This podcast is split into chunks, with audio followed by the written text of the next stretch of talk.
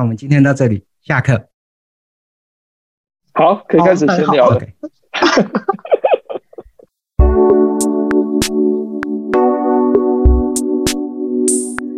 嗨，各位听众朋友，大家好，欢迎收听我们生技来一课第一次的 bonus episode。我是生技来一课的制作人之一 Joe。不知道大家还喜欢上一集我们对林清勇博士的专访吗？上一次的录音结束之后，林博士很热情地留下来跟我们的制作团队继续聊天，从他对 AI 还有脑科学研究之间关联的见解，一路聊到对台湾人才的培育，内容相当精彩。我们制作团队觉得很值得跟大家一起分享。那林博士也非常爽快地答应让我们放出来这一段录音，当做一次的 bonus episode。那因为是透过视讯会议软体录的音，所以音质上，大家可以感觉出来比平常的 episode 还要差。那我们也只有经过 minimal 的修剪，希望大家不要介意。然后可以带大家一起回到我们当时聊天的场景。那以下就从我们在聊 Google 去年发表可以用来预测蛋白质结构的 AlphaFold 2第二代来开始聊起。我们这个 tool 哈，就是你说你说那个像 AlphaFold 出来对不对？它做那个 protein 的 structure 的 prediction，那他一做的话，其实就打趴了整个这个领域的研究的几十年的研究。就是说，对，我刚刚是想说，一堆结 crystallography 的人都要失业耶。然后，对，然后现，对，然后现在现在被 Google 打趴了。其实就因为还有还有一点真的很 frustrating，就是因为就是说没有 Google 那种资源，对不对？就是说那 computation 的资源，他们也没有办法做得到。其实有一点我还是要蛮感谢台湾的，就是说国网中心哈有把他们电脑给我们用。国网中心这一点我觉得很很很感谢他们，因为。他们把那个电脑给我们用到，至少我们有后盾在那里。我们要我们要开发的时候，很多 development 的时候需要一些很比较大的计算量的东西，然后可以丢到台湾的国家网络中心。台湾的超级电脑有些可以让我们去跑，所以人家问我们说，这个领域对不对？这么多的教授研究员在做，那那为什么我们可以做他们比他们好？因为当然 Google 已经那么高了，Google 当然是这样子，那其他人可能就这样子，对不对？那我我的回答就是说。对，因为除了我们自己的 platform 独特的我们的这个 talent 以外，还有就台湾的国家网的超级电脑中心造我们的后盾，所以我要算什么，还可以从那边去试验出来，我可以有一些结果，我可以知道。那知道完之后，我就可以在，因为我已经知道怎么去解，我就有办法说用比较少的 computational cost 去去跟其他的厂商合作去解这个问题。那你如果是没有这个台湾国家超级电脑在我们后面，那我们去刚开始去 try 的话，那我们也没办法累积那些知识，也没有办法走得那么快。所以我就跟他们讲，因为那是一些日本公司问我的，那我就跟他们解释了，他就他就知道，的确这样的也是是是蛮大的帮助。所以你说那么多在这一行做那个 structural prediction 的的那么多教授啊或者研究员的话，就说。我刚刚讲那个 platform 是一个问题，跟 computation 是一个问题，他们很难解，因为这个，因为他们只能靠 open source 的嘛。那不像因为 Google 的话，Google 那个 DeepMind 他们也是自己去开发这个 AI 的底层的结合，所以这些教授他们没有这一方面的人，对不对？然后他也没有这一方面的 computational possibility，所以他们就没有办法像我们这样子去解。所以我们现在就是很很希望，就是说。我们那 structural prediction 的的 software 现在是已经比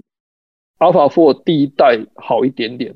就会比那两年前的好一点点。我们现在其实正在朝着跟他今年的那么好的 performance 走往那地方走。那希望在半年到一年内的话，我们的 structural prediction 也可以照到那样子。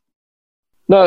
除了那个以外的话，我们的那个比如说我们 function prediction 也做出来，因为我不知道 AlphaFold 除了 structural prediction 的话，那其他的。做到哪里的？因为有可能他一直 focus 在 structural prediction，那但 structural prediction 其实是第一步。那你你还有后面你这个 function prediction，那你这个 drug binding 的 affinity 的这个 prediction，呃，甚至你那个 dynamic 的状况，你还有水的时候会怎么样的这一些方法的 prediction 的话，那哦、我们现在是在这个 drug 方面大概可能有十几个相关的 tool 都已经写了。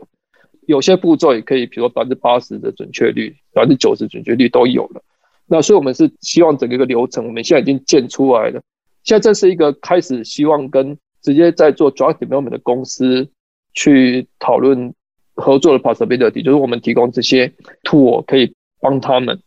那是不是我们可以共同开发，减少他们的那个时间？对，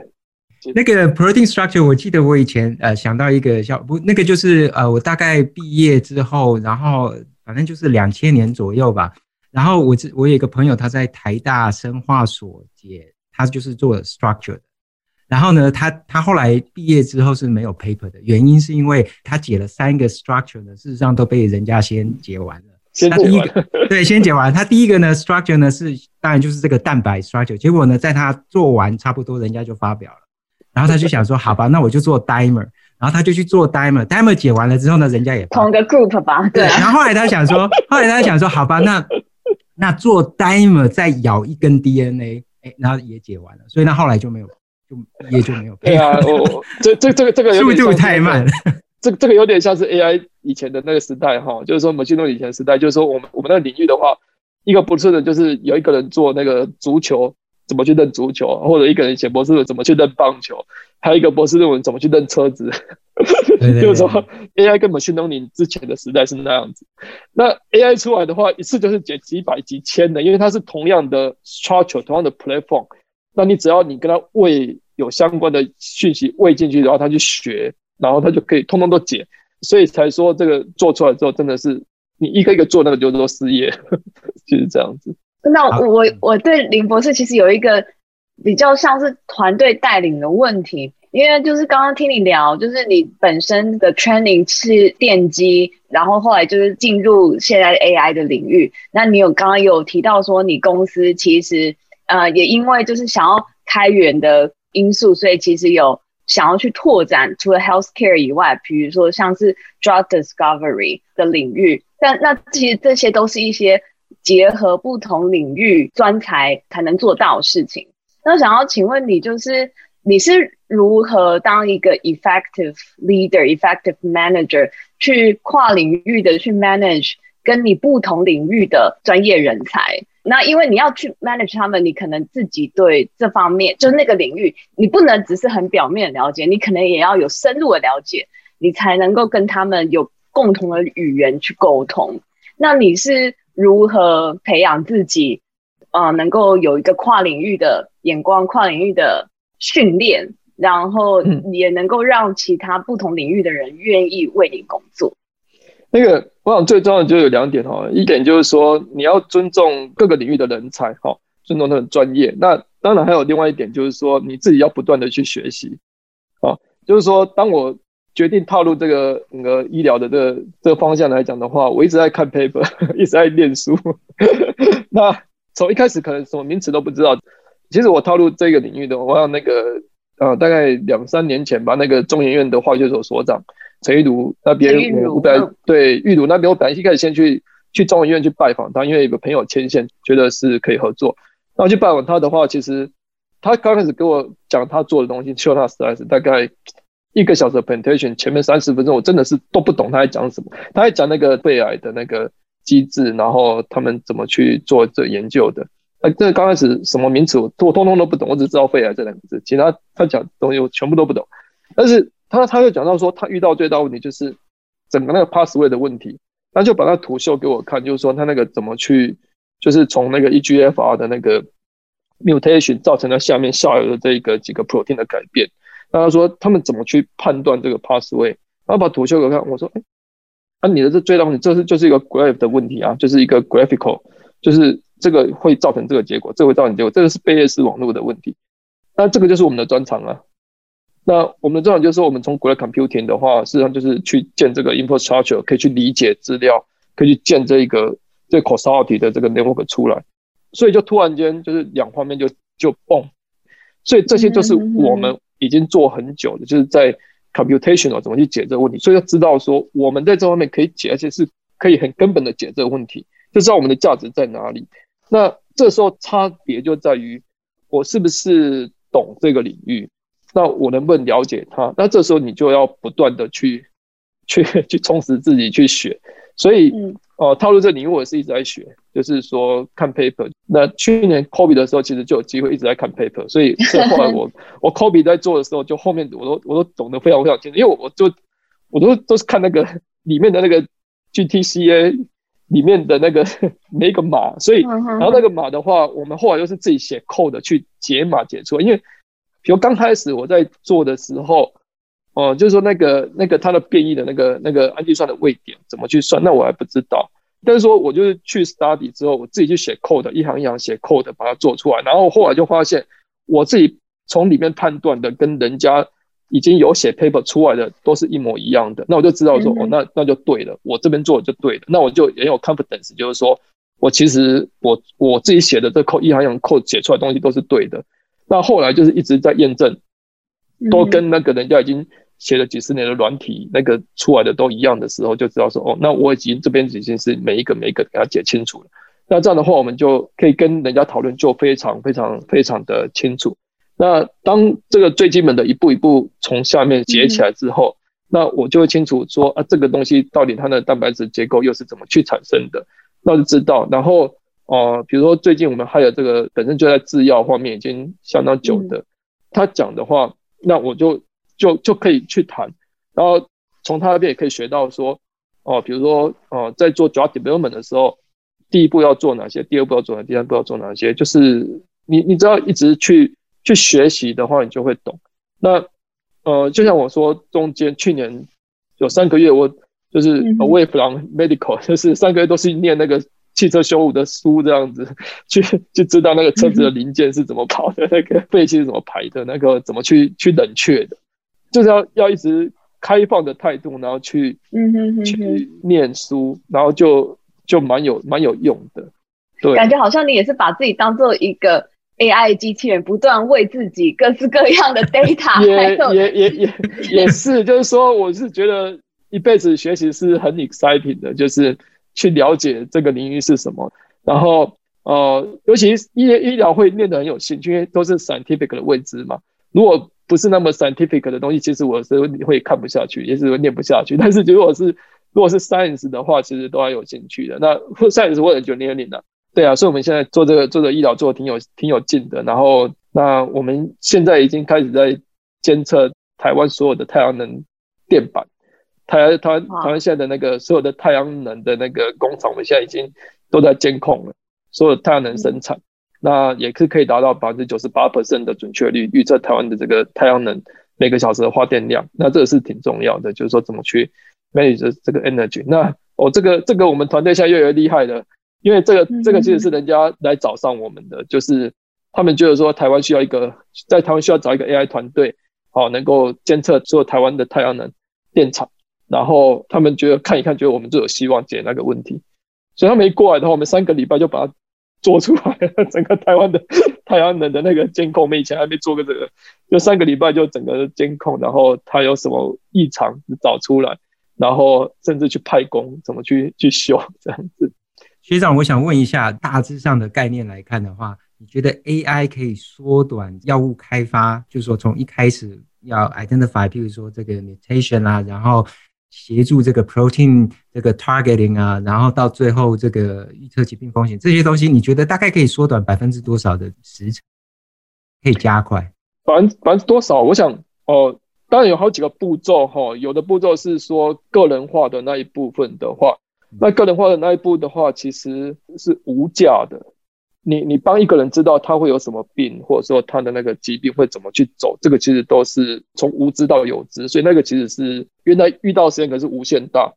制药本身的话，这个时间上的差别是是很大的，因为你如果原来的话，你可能要要去做那个呃晶体绕射的那个那个问题，你可能那个你做一个的话，那个 cost 就相当高，对不对？而且花花蛮久的时间，然后就好久，可能好几个礼拜，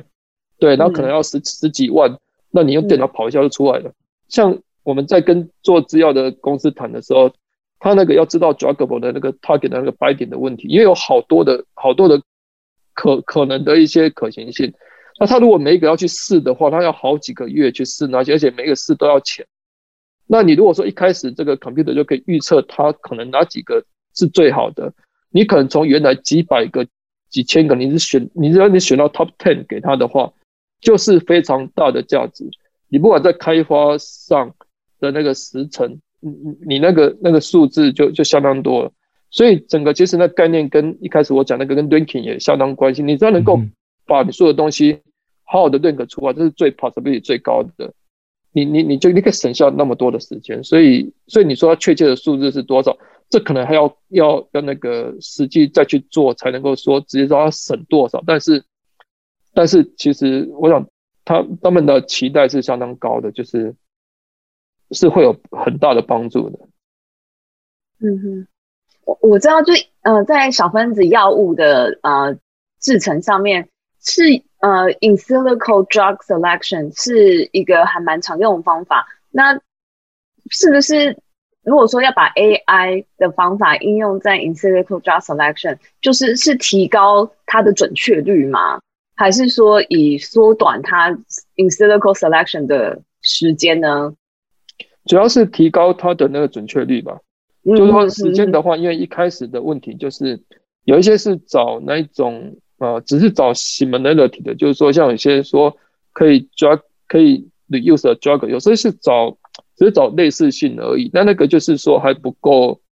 准确，不够精确，所以就是说能够更细的去找到它，比如说怎么样去 binding，然后怎么样的那个 structure 设计才是最好的，等于是可以就是让它更准确，所以它就不是说 computation 的速度的问题，而是。你怎么才能够更准？我想就是就是在这一方面的改进的。这个要 wel lab 的结果去，所以还是需要一些 w e l lab 的 con confirmatory 的 data 喂进去。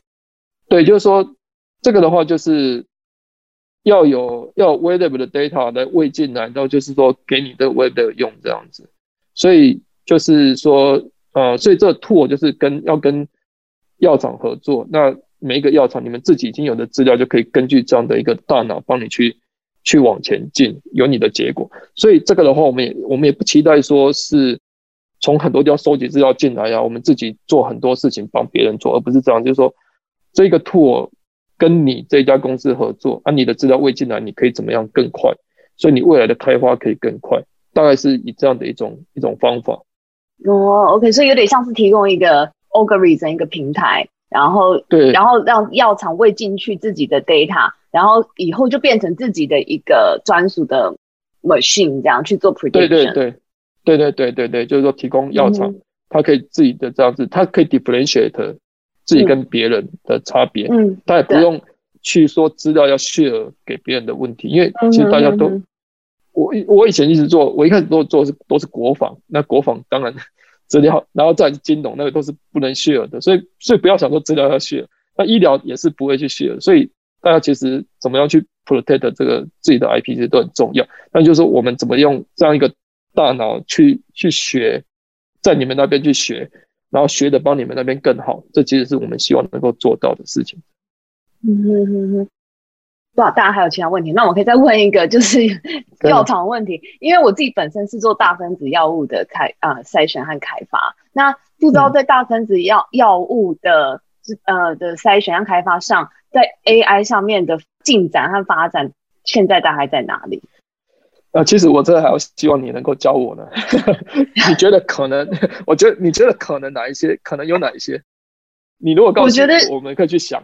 就就是就嗯，比如说最最传统的就是抗体嘛，无论是 monoclonal antibody 或是 single strand V，因为现在 single strand 或者是甚至 VHH 这种单链的抗体，现在其实是比较被大幅应用在 cell therapy CAR T engineering 上面。嗯、那这、嗯、这最近这两三年比较红的就是 RNA 的药物，那 RNA 药物那可能就是另外一个 subject，因为那个其实是你要去找。这个 gene 它的 sequence 有哪一些？然后你要去 target 哪一段，然后它比较可以有 effective 的去什么减低或增加它的 replication。你是说 CRISPR 吗？你说 CRISPR 对啊对啊，就 oligo related technology，不论是 ASO 啊 CRISPR，你都是要要去找 genome 的 sequence，所以那个是另外一个 subject，跟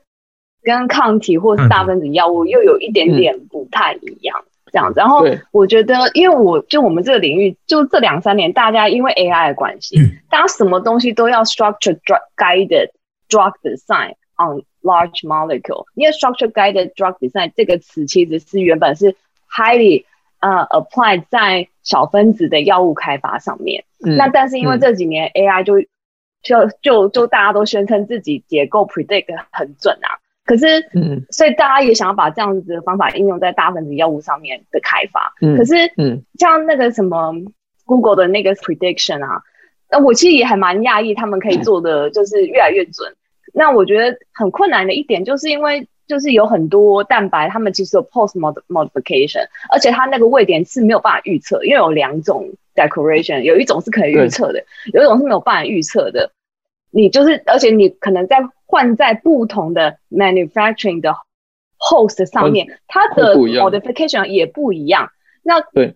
就变得就也不知道要怎么 predict 这样。那那那那那先一个一个来哈，就是说像 Google 那个是 PDB，因为 PDB 上面有很多的那种哦已经观察的结果。对对对对对对。所以所以那一种那种死了的那一种哈，就是说变成是固定的那一种的话，就可以去去 create 出来。那现在其实说它的它现在其实。其实就就是说，从那边的话，先先 in general 的 predict 出来，就是说这这样的 structure 先 predict 出来之后，这个就是一个 foundation，你可以在，因为你总是有这样子之后，你在后面的那变化嘛，所以就说怎么从这个固定的已经出来之后，你再去看他在其他人的 host 的环境之下的话，你可能会有怎么样的变化，所以才能够往前进嘛。所以就是一步一步来，虽然那一步的观察的结果比较少，你不能直接从那边去确认，但是你至少从 PDB 这堆东西，你已经可以去确认你这个 fundamental model，所以你这样就有机会。往往往那一个方向去前进，好，然后另外的话就是说，哦，我的团队现在他们其实有在做这个这个嗯，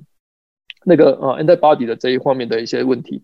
上个礼拜是给我秀一些蛮好的结果的，然后这个东西我们是，我说那这个我们先 file patent 完之后，我们再开始讲 那个 那个，所以所以这这几个礼拜我们现在那个要先 file patent。但是就是说，我们就是现在就是也都是在看这个这个整个这个 antibody 有关的，还有就是说 immunotherapy 有关的这一些东西。其实我们在看这些东西，最近在看这个。我觉得再过几个礼拜，我们觉得都可以讲的时候，可能我也很希望跟你 meeting，就是跟你讨论一下，就我们做这些东西是不是真的能够帮忙帮得上忙这样子。嗯嗯嗯嗯。所以所以林博士，你们公司主要就是在开发软体，然后。就是，然后提供药厂来使用这样子。对对对，我们就是就是在药物开发这一块，在药物对对对对，提供 solution，然后希望给药厂使用，然后然后期待就是说药厂到时候开发这药出来之后，我们可以有有一部分的 royalty 可以属于我们这样子。我不知道药厂会不会？对，我们还蛮常见的这些 business plan 这样子。对对对对对对对，就 share 这样，就是我们的 tool 可以帮助开发这样。嗯嗯嗯嗯，对。好的，好的，期待接下来有机会可以再跟你多多讨论。期期待啊，期待跟你们大家讨论。呃，我自己有一个问题是想说，因为我们最近呢实验室收了一个就是 AI 很强的 graduate student，然后帮我们实验室解决了很多就是 basic science 遇到的问题，而且就是脑的 structure 比较复杂，所以其实很需要像这样的 AI 帮忙。嗯，对，因为这一定是未来 research 的方向，所以我会觉得。好像现在学生其实应该也要开始接触这样子，呃，如何用 AI 去解决你的问题，不管你是在做 basic science 做其他的事情，然后因为在学校的 training 还是跟你在公司里面学，我觉得还是有点不一样。然后，但是在 training 的部分，我就想说，我不知道台湾的学生，我们像我们这个 generation，我还没有被 exposed 到 AI 嘛？我当然也可以现在自己重新开始学，可是我要怎么让我的学生能够，嗯，比我更好？这个这个问题会不会有点？奇怪，不不不，但但但是我是觉得说，学生其实对现在有点天生就会比你更好，但是就是说 在在这一点方面，因为这我觉得说学校的老师哈，你至少要要能够 encourage 这些学生去跨跨系去修这些课，至少要要修这些跟 AI 相关的课，那其实是是蛮有帮助的。那因为其实我在哥大一直也是教学相长的，我觉得说有时候学生因为他们都会修其他的课。那我让他们做这些 project，他们做的时候，其实我有些有有时候也是很容易就学到说，哦，其他这个这个相关的东西的话，他现在已经进展到哪里？所以学生其实在学校要能够 encourage 他们去修其他这个真的会有用，尤其跟医学资讯上面有关的这些 fundamental 的课的话，其实都应该要鼓励他们去去修这样子。对，你刚刚讲那个大脑那个东西还挺有兴趣，因为我几年前有跟各大，我们是拿他那个老鼠，老鼠在跑，然后老鼠在看不同的东西，那我们就去看说老鼠在怎么样动作的时候，它那个每个 neuron 是怎么 fire 的，然后哪些 neuron 是互相连接的，嗯、然后就是说从这样去判断是不是以后像可以 reconstruct 了，就是 stimulate 这一块的话，可以老鼠就觉得觉得他在看什么东西。我有个问题啊，我我有一个问题，这个可能比较假设性，就是呃，到时候运用到人脑的时候，如果你假设说了，我要训，我要得到，譬如说，你看一个杯子的影像。你的皮质的反应也会反映到你个人过往的经验值的时候，你产生对啊对啊对啊，所以可是那个不会得知啊。譬如说，你看到杯，我是说你看到什么？我看到杯子。可是事实上，在你看到杯子的时候，你其实其他东西已经在跑了，但是你最后回答也就只有 validation，也只有杯子。对对，所以我们放弃直接从讯号进来的那种分析，哦对对对，因为因为你分不开，所以才说我后面为什么后来就越来越。因为对于那个收集资料不是那么有兴趣了，因为因为因为你分不开那个整个搅在搅在一起也分不开了，所以所以就直接重建了，就是重建这个这个 singular 的部分，然后 singular 不去理解那个部分，就后来再加。呃，像昨天就有学生，我们就会开始在做这个 dream creator，就是说怎么怎么去怎么去怎么去模拟这个人脑在晚上睡觉的时候状况，就是。白天你看到的讯息，这 short term memory 怎么传在 long term memory，long term memory 怎么把它记起来，然后怎么产生梦？所以我们现在正在试这种东西。那就是说，看 generate 可以到什么程度之后，再看它综合起来跟那个 observation 是不是哪些 match。因为就是说，你如果纯纯粹从 observation 去看，我们是觉得没有前途。要从 generator 把这些东西 recreate 出来之后，再跟 observation 去看，或许会比较有机会。嗯，以以前我也是，比如说用简单的 EEG 几个 sensor 在这边看脑的那脑波，但是 脑波太 general，太 general，而且它的 information 很少，对 immersive，那就是说不能直接从观察，所以我们现在，所以后来才会决定，我们就去 create 这个脑的架构，用用 create 的方式把它做起来，那做起来把各个功能能够做起来之后，再回过头来看，所以你就是说，所以你就看到一个影像，看那个杯子的时候。我们就会看哦，那那 classification 的部分就是认识它这个杯子的形形象，所以有一部分是知道它是做杯子的，还有部分是你这杯子以前在对于你的影响哦，你看到这杯咖啡杯，你就想到你咖啡杯就很高兴的这个喝咖啡，可能咖啡 exciting 等等的这些人脑里面的那个知识图谱，就是把这两个东西结合出来，然后你就开始可以联想一些东西，就像那个。做梦其实是这样，就是说我怎么从这个讯息跟我以前的记的东西相连，啊，相连起来怎么又人脑里面自己把它串成一个 story，就是这样子。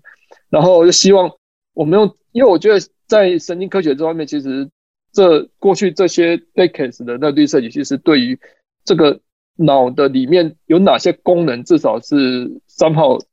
学的不错了。那接下来就是说，我们就是怎么样去建这些功能。然后希望有朝一日是跟那跟那边又结合起来，就是这功能它可以做这些 capability 之后，那是不是这些又回过头来在信号方面是类似那样子？所以你们受试者不能、哦、受试者不能找那个内心戏演很大的，看到一个杯子然后跑马灯啊什么？啊，对对对，所以另外一个学生的 project 就是做这个 personality 的这分析。就是说，你你这个人的 personality 是什么？然后你是不是会很 exciting 的？然后你会特别喜欢哪种音乐？所以另外有做这一方面，就是知道这个人的 personality，他是不是以前从前做神经网络人太 aggressive，他们就觉得说直接建那个网络他就会学，那个又是太 aggressive，所以我们是有点像是中间的，就是说 就不会说不会说期待只有那个网络建起来，它就能够做这个功能，是中间有各式各样的像。所以才会有那个网络相结合是 database，所以是 graph database，然后网络去做 causality 的分析，一个影响一个影响一个，这是 graphical model，所以它是 Bayesian network，所以我们是建 Bayesian network，就是说不是现在所谓的 deep learning 神经网络，那个部分只能去解 classification 的问题，那其他的话要其他去解。那虽然一样是网络，但是要有其他功能，要不同的方式去 implement。那这个的话，就是要要要抓这个，而不是不能期待他他自己就会就会做那些事情，那是没办法。这个也就是说你，你你们的 AI 是比较就是从人脑的结构去，就是说你有一个 specify 的一个 block，然后最后让这些 block 去 teamwork。对对对对对，因为其实我们人脑其实是这样运作的嘛，就是好几个地方都会 fire 嘛，那其实它是在做这个问题的不同层次的的的一些解析这样子。大家也每次一开始做实验都会觉得，哎，这样做应该就成功了吧？没有，就是后来就发现我所有问题都远比自己想象还要复杂。但就是就是 science 就是这样啊，这样子就先去做啊，做了之后再来看看，哦，原来更复杂，好，那再想别的方法。对对对，没错没错。啊，其他人，范人你有没有？其他几位，其他几位有没有想要问什么？讨论什么？嗯，我是有点好奇，因为其实我也是台大电机毕业，然后呢，我大学以后就出来，我就转生医工程。然后刚刚呃学长你有提到，就是说其实就是台大呃台湾比较缺的是。就是资讯方面的人才，然后其实我也很多同学就很优秀的同学，他们毕业后就跑去戏谷，然后就大公司工作。你觉得是就是现在台湾产业或者是政府方面，他们有什么积极的作为，让就是台湾这些资讯人才可以留在台湾？以及你觉得你未来几年是否有规划，就是一些实质的做，就是有计划是用更积极的方式，然后让一些台湾同学可以留在。台湾资讯业贡献，我觉得，我觉得，我觉得那个那个不大容易哦，因为，嗯，就我我想那个那个问题就是一开始，因为一开始台湾，你如果这个这个行业的话，你你没有后，你没有市场，啊没有市场的话，你没有赚钱，没有赚钱的话，你那个你那个，因为像我就台湾都很头大，你知道，就是说，你你如果是从美美商公司过去的话，美资的这些的话，他在台湾的那个薪水。已经是台湾的一般的两倍，比如说，对，那你它的两倍可能是美国这边二分之一而已，所以，所以，因为这如果三分之一啊，就这边就会觉得很便宜的，那但是那边又觉得太贵了，所以那个就一个 gap 在那里。但是因为台湾其实有一个不一样做，就是说，因为台湾的电子业其实那个薪水也蛮低，但是他们都是靠说后面赚的钱如果很多的话，就大家的分红就相当多，所以就就愿意去这样子。但是说台湾的。因为软体业就让你很少有那种公司可以有看到这样的前景，所以那边就一个、嗯、一个 bottleneck 在那里。那 bottleneck 在那里的话，你就就不大容易找得到人回去。就是说，你在这边找得到这样公司可以做这样的事情的话，你基本上你就很难会回去。所以其实就是要把饼做大。那要把饼做大的这件事情的话，嗯、就是说台湾本身是没办法的，因为台湾本身市场就那么大，所以你必须要是在。某些领域上结合你的长处，然后可以把这个饼做到全世界市场的，那这样才有机会 create 这样 opportunity，让台湾这一方面的领域的人留下来。因为我刚快创业回去的时候，就听到朋友讲一些话，就觉得很难过。就是说，他们就觉得说啊，在台湾我们培养这个做做医学资讯的这些博士，啊，结果念完之后去台积电去去负责那个、嗯、去资深，就觉得也是觉得蛮难过，就是说，就。就是这么好的人才，呢，是就是只能到那边去，就是没有一个没有一些地方让他们觉得很 exciting，可以可以愿意想去跟全世界拼的的这样的一种跟软体或者说或者说医疗资讯没有这样的公司有这样的 guts 要做这些事情，那这样的话，你自然而然就不会有人。就是你毕业完训的人才就没有办法去那里这样子，所以我就是只能就尽我自己之力，就是我们自己这方面去做。我们希望这样人才可以留在台湾，然后我们以全世界为市场。那那这个的话，人家会提到说我们是有一些特别的，因为我们一开始就是美国公司，我们是在美国做起来的，所以我一开始我在做的时候就已经是好几个地方都有。那比如说像我们个我们公司是在，比如这个礼拜的话。那个东京都政府的那个网页就就又就把我们放进去了，就是他要他要推荐给东京市东京的的各个产业的那合作对象，他他他有一个列表，就是大概有大概二三十家外国公司他们在推荐的，所以东京都政府就把我们放进去了，所以那那那香港政府也一直在在帮我们忙，然后我跟新加坡的那个关系也都很好，所以。我是有这样的，我们是有这样的条件，就是一开始就在几个国家在做，所以台湾只是在后面。但是台湾，所以就是说我只能说我尽自己的能力，create 这样一个 opportunity，希望未来可以培养更多人才在台湾自己做。我觉得这是，就是说我们希望能够做，就有点像是我们的前辈那一些那个，我想也是七零年、八零年代，可能美国这边电子业走不下去了，刚好很多人才就回台湾把这个做起来了。那其实有点像，就是说我们前辈把这些东西做起来的话，我们这一代可以做什么？是不是也可以长出一些东西出来，让我们的下一代也有一些 something to be proud of？那这个就没有办法说，不要靠说谁要给你怎么样，就是自己来，其实就这样子。那就期待未来的话，我们也可以让人家 proud of 台湾，我们这边做资讯的，然后做医疗医学资讯的，那我们有这么一个很 exciting 的公司，大家愿意加入，然后我们赚的钱也够养。我想还有一个重点是赚的钱够养，然后 然后然后可以做越来越大。我想这是这样子啊，就是一步一步希望实现梦想。那那年轻人不要做完之后又去台积电去顾机台去了。谢谢。我们要我们要多一点护国神山啦，一座山不够了。对啊，希望把希望把这个这个饼做大，把这个这个做好。那也希望有各式各样的人才能够加入。其实我们很希望这样子，就是说太多人，我们希望大家能够进来一起一起合作。那把这做起来，要不然其实我觉得，就像就像我在 IBM 这么久了，对不对？那那这么久，那十七年做个 Chief Scientist，但是你一辈子就这样子替外国人公司工作，其实是蛮头痛的。就是说，你上面永远有一些美国的老板啊，有些做这做那的，那那一辈子就做这样子嘛，觉得也没意思。所以其实其实主要其实主要创业真的是想要做自己真正。觉得想要理想的方向了，对对对对，然后跟志同道合伙伴，然后大家可以朝一些目标哈，很 exciting 的去往前做。我觉得，然后至少能够赚钱，不要生活有问题。然后 越大的话，就 opportunity，就这是这是很很值得一起往前做的。所以其实也是蛮蛮希望，就是我我我们国家等于是在美国也储备了这么多的人才，其实也是希望大家一起一起往前。对啊，我们储备这么多人才，那那 对啊，所以 其实大家在一起做，其实是是很有趣的。然后我觉得 AI 是一个很好跨领域的的一个，有点像 Hub，因为其实所有的它是一个 Toolbox，很好的 Toolbox，可以应用在各个领域上面。对对对，它就是脑嘛，啊，你这个脑，你小孩子，你这个脑，你只要这个脑做得好的话，你教他什么，他就会什么，啊，他就可以越来越越聪明的去做你要的那一个方向。所以它其实是各个领域的人才哈都会需要啊你，你你脑做的越好的话，你要去解那个问题就很快，所以才为什么人家人家 Apple 那做出来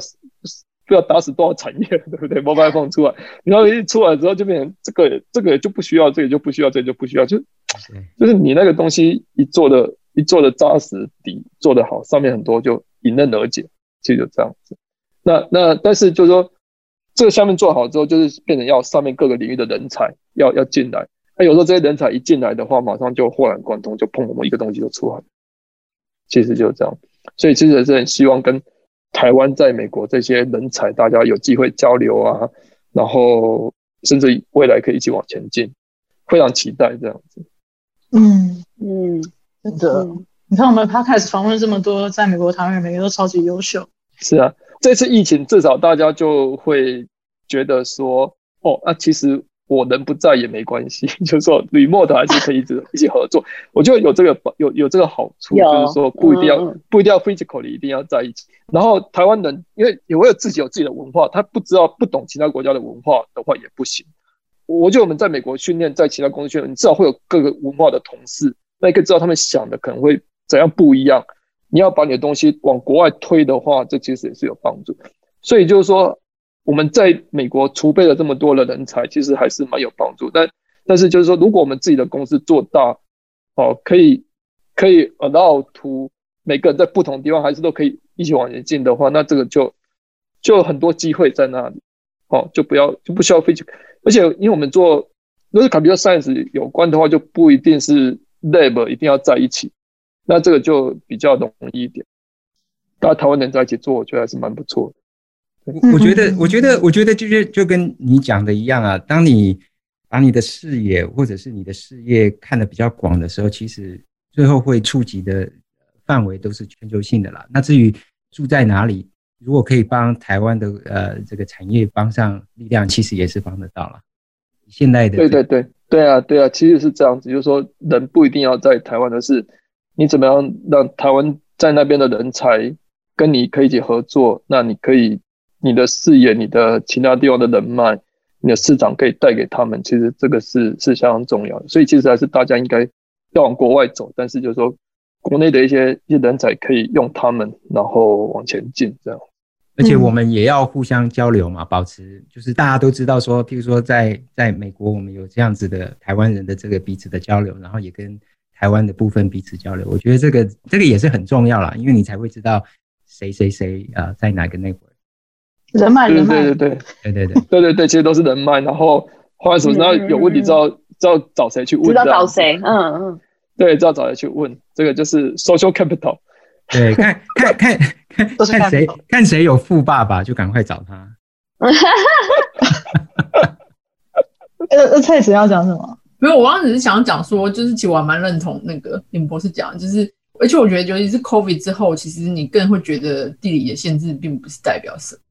可是，所以其实到底回台湾的意义是什么？还有就是自己在美国，如果也想要对台湾好的话，要做什么事情会比较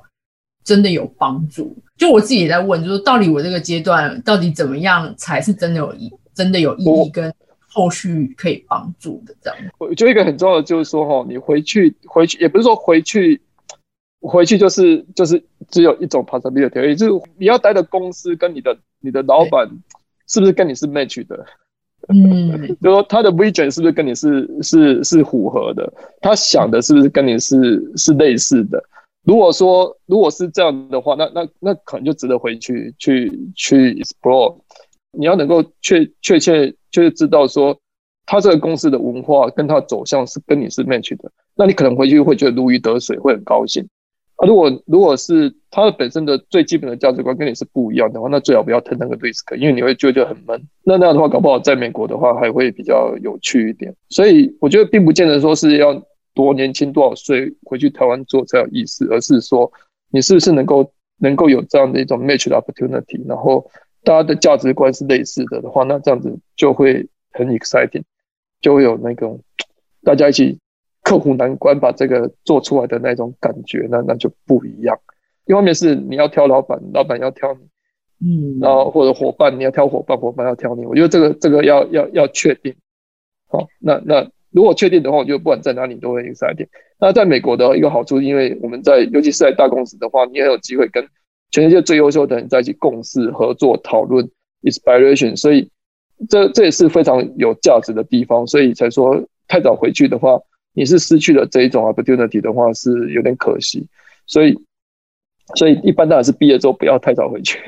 那那那即使回去的话，对，我觉得就是说你要你要你要确定是一个很 exciting 的一个 place 这样。而且人家可能会对于你我们这个就是，比如说三十五到四十五这段期间，应该是每每一个人 career prime time 时期的人回到台湾，人家就是说你是不是在美国混不下去，你才会回去的。可是可是明明也就不是，明明真的是希望能够为台湾做点什么啊。因为然后像这个疫苗的事情啊，也间接了解到台湾的国际力真的是非常的弱啊。那我们在美国能 能做什么帮助让让台湾可以就是变就是至少可以让提高国际能见度吧？可是我们也不是外交官啊，然后也不能够做些什么啊。所以我也是看到这样的一种，就是说你也不能说是无力感，对不对？真就是说要怎么去做，要怎么去解。那当然我们就看到说哦，那电子业现在在国际就就有风了，对不对？那所以你要真的要做到什么有风的话，那你就是还是要就是把你要如果一个产业做得起来，那你这产业在国际有影响力、有竞争力的话，那你这时候跟外面谈什么？那那就那就没有问题了。那如果说我们的生意产业在台湾的话是跟外面比还那么多的话，那就是得要往前进，要不然人家也不会理你啊。你那个你那个紧急的时候，你就是排到后面去了。那所以你要能你要得到人家的尊敬，还是你要本身要实力，这个就没办法。那如果上面等是要那那个要要那个 guts 才有办法往前进。那当然我们就是说，我们还是希望台湾好，但是如果有有些有些地方没有那个条件出来的话，哈，你就很难让人家觉得说，为什么在那边是一个待在那边是一个好的一个一个选择这样子。那还有，因为台湾我们其实本身还有一个问题是，我们的那个。我们是小国，但是我们的法律是大国的法律，而且是我们的法律是属于就是那种大陆法系成文法的，所以很没有弹性。就是说，我们的税收又很高，所以你如果说以你美国薪水的话，在台湾的话，那个那个税收又那么高，所以你单单从个人的角度来看的话，你除非真的是非常 exciting 要回家或者有家里因素的话，一般一般就很少说这个年这这样的年纪的人刚要成家，那个压力很大的时候，又要回去的可能性就很低。其实是这样子。像我想在在前一阵子吧，一直你说日本的公司、大陆的公司都会想来这边开 research lab，对不对？他们来这边希望吸收各式各样人才在，在这里啊、能够往前进。那那在在里面做的一些研发的话，就是属于那家公司的。那你这个时候，其实你也不一定要回去，你人在这里还是可以贡献你这个国家的能力。那那对啊，所以大家就是要，就让那边的人也成朝这个。跨国企业去去走的话，就能够吸引到跨国的人才，那人才为台湾公司所用，那累积的就是我们台湾的国力。那希望能够扭转，说台湾的人，台湾的人才，即使在台湾还要被 Google、Facebook、Microsoft 的所用，把这个趋势给扭转过来。我觉得。政府要有这样的的想法，我我觉得这个会不会长期？因为台积电是一个大家都知道，感它当然是一个成功的案例了。但是代工的文化就是低调代工的文化，反而产生说，哎，这个我们这样就好了。至于创造自己的品牌，你看嘛，三星也没什么好下场嘛，对不对？啊，但是台积电又可以继续往前进，反而台湾就是处在这种，呃，你说你要开发创新，大家会觉得说，那不然我们就。帮人家处理这个精密的部分，我们可以做比较好。但是，但是这个这个文化就其实就是跟美国来比较的话，你的创新就会少很多嘛。那你在世界上，你的独特性就会变得更少。那你在这个情形之下，你资金就又更不好的，因为你就没有跟大家 differentiate。对对，就其实这件事情，我有一个另外一个看法。其实，嗯，有也是有很多人在讲说，为什么台湾生技产业啊起不来啊什么的。那其实我觉得一个一个产业，那你要从无到有，那一开始你一定要先有获利嘛。如果你有获利的话，你才可以渐渐的把你的饼做大嘛。那在一个产业链一来看，哪一个 sector 最容易获利，就是 manufacturing。那就像就跟药厂一样，你分 R R N D，然后 manufacturing，然后什么 mark 那个什么 clinical trial 那些有没的。最赚钱的一定是 manufacturing，然后你先赚钱之后，你才可以去开发上游 R&D 下游，然后去去去去去开拓新的市场什么的。所以我，我我觉得，如果你要有一个产业从无到有，manufacturing 先从 manufacturing 先把 manufacturing site 建起来是对的，只是说你把 manufacturing 建起来之后，你会不会是想要去开拓这个产业其他上下游部分？那我觉得台湾好像就现在台积电很成熟嘛，赚那么多钱，可是他们好像就没有想要去 expand，他们是想要继续去成为更厉害的 manufacturer 这样子。台积电的，我觉得他们是在 manufacture 的 R&D 做得很好了，就是说，他他事实上是在在怎么样制造这个东西，他其实就是往上，他的 R&D 其实是在那上面，那就是说在这上面的话，在制造方面做到全球领先，别人一定要找你做。那这个就是他成功的地方，所以他其实是有相当多的 R&D 在那边的啊。那我觉得，但是这个是说一些公司，我觉得我觉得可能跟台积的文化也也有相关。台积也是，就是说一开始是全球这样子，美国回去的。那那就一开始就是整个整个国际的厂这样子在在做的。那他也知道，他们也是很扎扎实实的在做 R&D，在在制程方面。那我想在在这个生技方面的话也是一样，就制造的话，都是说你不管要开公司，一定要钱要能够先赚得进来再说。啊，你赚不进来，赚赚不了钱，那其他都没办法。台湾有一个问题，是因为我们的人才库有限。那人才库有限的话，你如果这些公司开始制造赚完钱出来之后，它有两条路可以走，一条路是越来越厉害，技术越来越好往上；一条路是做的越来越便宜，然后很大的单子。那当你没有那么多的人才帮你往上的时候，那你只好往下走，往下的这一条路，变成就变成是这样的一种恶性循环。那台湾有一个问题是我们的自己的法规的问题，其实国际人才不会进去。你不管再有钱的话，你想想看嘛，你那个你如果你的税一下子就要被收百分之四十、百分之五十的话，谁要去台湾工作？那那这个这个这个难这个难度还蛮高的。那这难度蛮高的话，因为它是整个国家的那个税收的问题哈，你也很难去处理它。所以这个时候，一个一个想法其实就是愿意这些公司会愿意在国外去开这开这研发中心的话，你才有机会把其他国家的人吸收来利用。